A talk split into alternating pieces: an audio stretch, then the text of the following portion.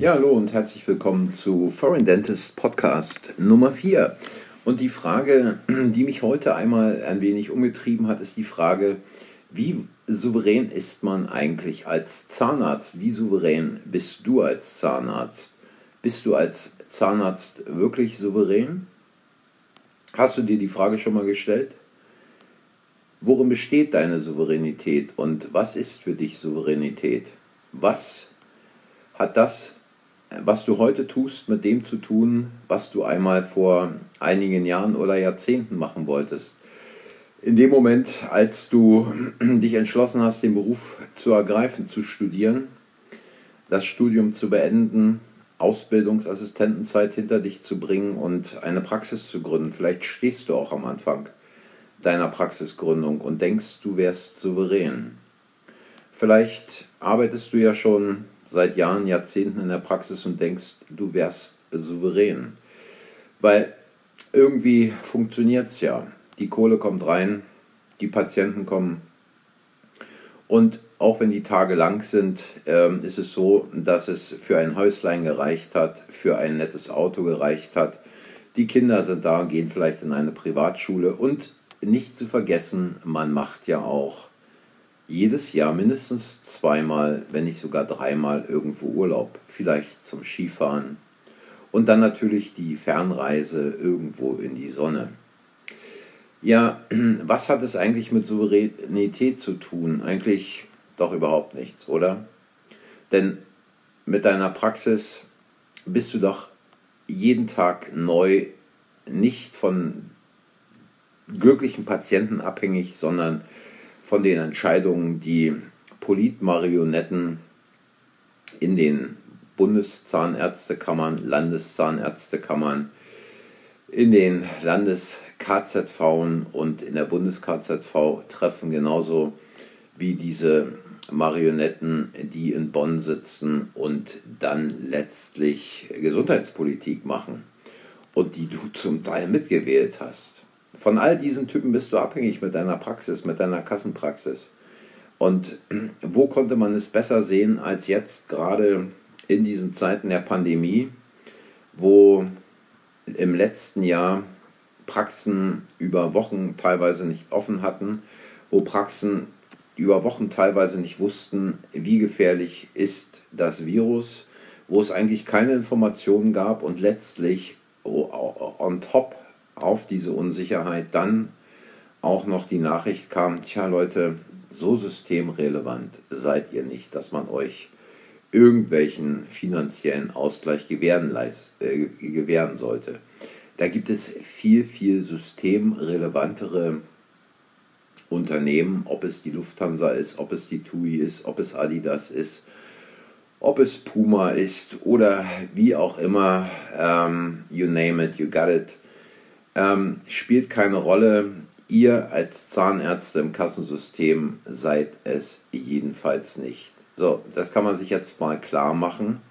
Und wenn man sich dann weiter klar macht, was eigentlich diese Funktionärsbonzen in den KZV und in den Zahnärztekammern machen, dann sollte man äh, vielleicht auch nochmal die Frage nach der Souveränität stellen. Denn letztlich haben es diese Typen in der äh, Zahnärztekammer und in der KZV zugelassen, dass medizinische Versorgungszentren entstehen, dass medizinische Versorgungszentren genau dort entstehen, wo ohnehin schon ein dichter Wettbewerb ist, dass innerhalb von fünf Jahren sich die Zahl der medizinischen Versorgungszentren in Deutschland fast zwölf, ver, verzwölffacht hat also von irgendwo 80 äh, in 2015 auf über 1100 in 2020. Und die Frage steht doch, inwieweit ist man in diesem Kassensystem überhaupt souverän? Kann man es überhaupt sein? Kann man in diesem Kassensystem überhaupt souverän, auch nur ansatzweise souverän sein? Denn letztlich ist man davon abhängig, was diese Typen entscheiden wann sie irgendwelche ähm, Gelder ausschütten oder Gelder nehmen. Ja? Ähm, es ist also so, ähm, wer schon mal einen Regress bekommen hat und dann vielleicht 20, 30, 40.000 Euro zurückzahlen darf, aufgrund dessen, weil Budgetüberschreitungen oder irgendetwas anderes da waren, der ist doch nicht souverän. Der entscheidet doch nicht darüber, was er machen kann. Der entscheidet doch nicht über die beste Therapie beim Patienten. Der entscheidet allenfalls danach, was irgendwo in diesen Rahmen, in diesen vorgegebenen Rahmen reinpasst. Der muss sich an irgendwelche Dinge halten, an irgendwelche Durchschnittszahlen und an irgendwelche Durchschnittsbehandlungen. Der kann doch überhaupt nicht frei entscheiden, der hat doch überhaupt gar keine Therapiefreiheit. Und wenn jetzt jemand sagt, ja, aber ähm, ich kann doch dann einen Kassenpatienten davon überzeugen, ähm, vielleicht sich privat bei mir behandeln zu lassen. Ja, ich glaube kaum, dass es eine wahre Souveränität, eine wahre Therapiefreiheit ist, denn dieser Kassenpatient, der sich dann entscheidet, äh, eine Privatbehandlung in Anspruch zu nehmen, der kann ja in diesem System, in dieser Praxis, die Patienten, jeden Tag Patienten, 25, 30, 25, 35 Patienten braucht, der Privatpatient oder der Kassenpatient, der als Privatpatient behandelt werden möchte, der kann dort ja überhaupt nicht die Aufmerksamkeit erfahren, die er letztlich sich wünscht, die er letztlich braucht für eine vernünftige Behandlung. Es funktioniert in diesem System nicht, es kann in diesem System nicht funktionieren, weil natürlich auch die Mitarbeiterinnen in der Praxis auf solch einen Fall gar nicht eingestellt sind. So einen Fall vielleicht gelegentlich mal sehen, also eine umfangreiche Therapie, äh, ein, eine Full Mouth Restoration, äh, wenn die dann überhaupt möglich ist im Rahmen der entsprechenden Praxis oder des Praxiskonzepts, denn dafür braucht es ja gewisse Voraussetzungen, dass man sowas gemacht hat, dass man weiß, was man tut, dass man ein Labor hat, was weiß, was man tut und was selber weiß, was es tut. Diese Mitarbeiterinnen sind ja dann teilweise völlig überfordert und wissen überhaupt nicht, wie sie mit so einem Patienten umgehen können. Also ähm, es ist ja kein Geheimnis ähm, und es gibt viele Leute, die wissen, dass ich auf alles stehe, nur nicht auf kassenzahnärztliche Praxen. Und ähm, es und ich wahrscheinlich einer der härtesten Befürworter von privatzahnärztlichen Praxen bin. Ähm, allein deswegen, weil ich in einer privatzahnärztlichen Praxis natürlich mich dem Patienten völlig anders widmen kann, viel mehr Zeit für den Patienten habe, die Mitarbeiterinnen, die wesentlich mehr Zeit für den Patienten haben, der Patient komplett anders betreut werden kann, viel individueller betreut werden kann, dass man auf seine Wünsche auf eine ganz andere Art und Weise eingehen kann und dass man den Patienten natürlich, dass man dem Patienten natürlich auch die bestmögliche Behandlung dann anbietet. Und da spielt es jetzt keine Rolle, ob es eine Modellgipsprothese ist oder eine Teleskopprothese oder eine einfache Füllung oder vielleicht sogar Implantate. Ähm, letztlich spielt es nicht die Rolle, was ich bei dem Patienten mache, sondern wie ich es mache. Wie sich der Patient dabei fühlt und welche Kontrolle der Patient selbst über die einzelnen Schritte hat. Wie der Patient in der Praxis aufgeklärt wird und welche Schritte er gemeinsam mit mir letztlich dann auch durchführen lässt.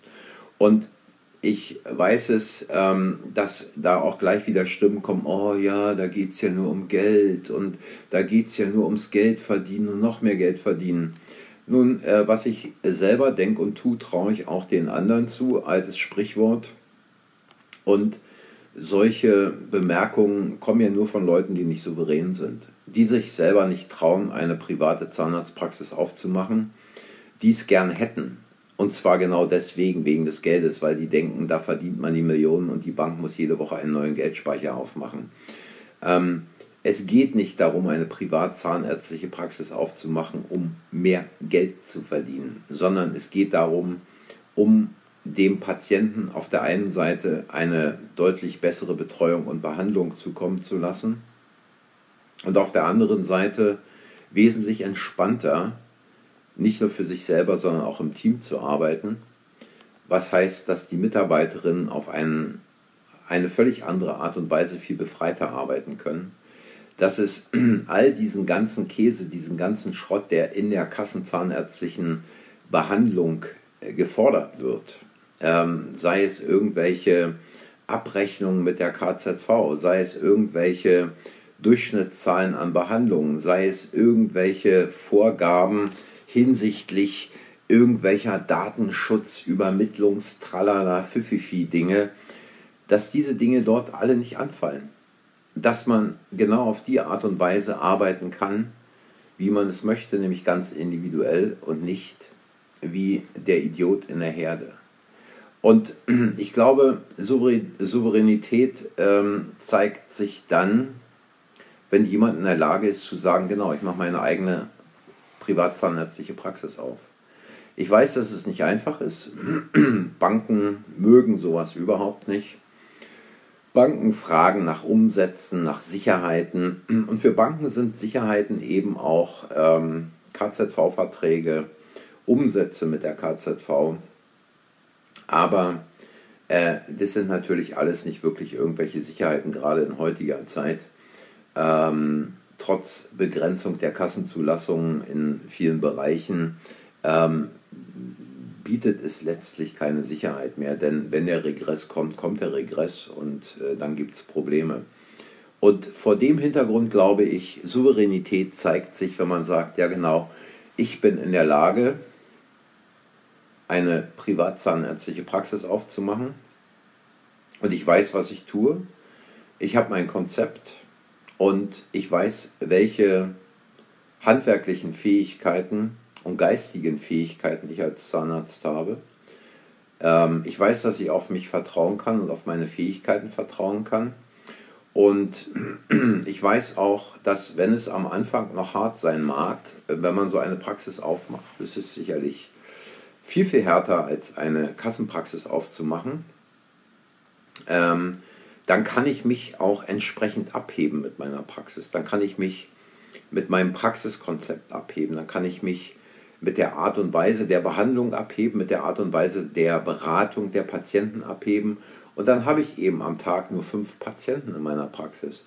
Huh, wird jetzt der eine oder andere denken, fünf Patienten am Tag, das kann ja nie gut gehen. Wie soll man da die Miete zahlen? Wie soll man da die Mitarbeiterin zahlen? Wie soll man da Strom, Telefonkosten zahlen? Nun, es funktioniert ganz gut. Ähm, und wer jetzt äh, einwendet, ja, aber die GOZ ist ja seit 88 nicht mehr erhöht worden, völlig richtig, aber auch mit einer GOZ, die seit 88 um keinen Pfennig, um keinen Cent erhöht wurde, kann man gut in dem Bereich arbeiten, denn es gibt letztlich auch noch die freie Vereinbarung mit dem Patienten.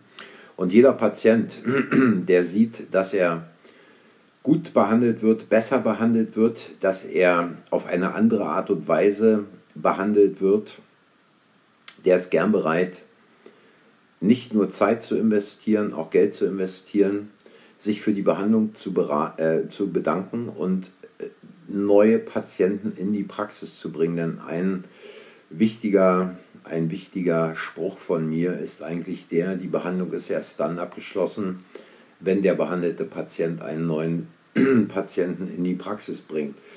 Ähm, ihr könnt ja mal darüber nachdenken, wie souverän ihr seid, wie weit ihr eigentlich davon seid, nicht nur darüber nachzudenken, eine Privatpraxis zu machen, sondern wirklich eine Privatpraxis danach aufzumachen oder aus eurer kassenzahnärztlichen Praxis eine Privatpraxis zu machen. Wie gesagt, ich bin da eher so der Radikal-Taliban unter denen, die sagen, mach was eigenes, mach was souveränes, heb dich von der Masse ab und folge nicht der Masse oder sei Teil der Masse, denn das kann nicht gut gehen und ähm, dass so etwas nicht gut geht, kann man derzeit in vielen Bereichen auch während der Corona-Krise sehen. Und ja, für Anmerkungen, für Kommentare bin ich sehr dankbar. Schreibt sie einfach unten rein. Wenn es euch gefallen hat, hinterlasst ein Like. Wenn ihr Fragen habt, auch gerne eine E-Mail oder einen Kommentar. Und ich freue mich schon auf den nächsten Podcast. Vielleicht erzähle ich dann ein bisschen mehr von der privatzahnärztlichen Praxis, vielleicht auch von was anderem. Ähm, schreibt, auch, schreibt auch das unten rein, wenn ihr mehr davon hören wollt. Wie kann man sowas machen? Was braucht es dazu und so weiter. Da kann ich also gern darüber Auskunft geben. Ansonsten für heute einen schönen Tag, macht's gut und viel Spaß beim Bohren. Bis zum nächsten Mal. Tschüss.